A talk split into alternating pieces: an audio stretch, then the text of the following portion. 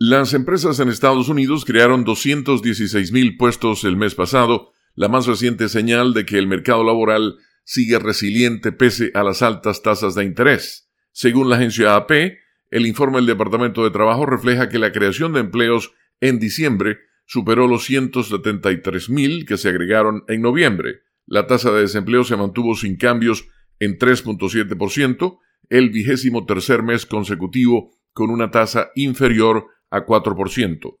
Algunos detalles del informe, no obstante, pueden decepcionar a quienes luchan contra la inflación en la Reserva Federal. Los salarios promedio por hora aumentaron poco más de 4% respecto al año anterior frente a un incremento de solo el 4% en noviembre, lo que podría dificultar el objetivo del Banco Central de desacelerar la inflación hasta el 2%.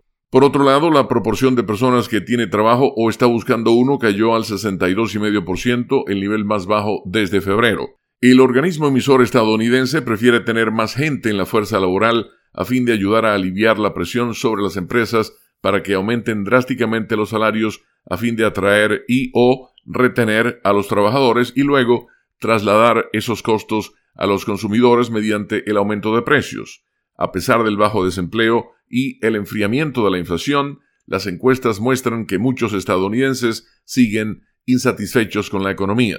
Esa desconexión, que probablemente será uno de los principales temas en las elecciones presidenciales de este año en Estados Unidos, ha desconcertado a economistas y analistas políticos por igual. Sin embargo, un factor clave es la exasperación del público debido a los precios más altos.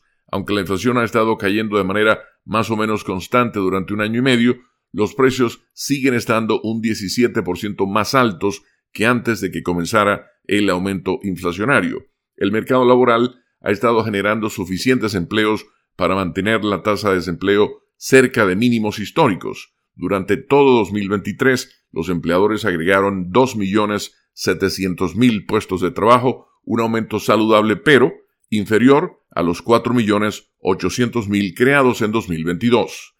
Con la nota económica desde Washington, Leonardo Bonet, Voz de América.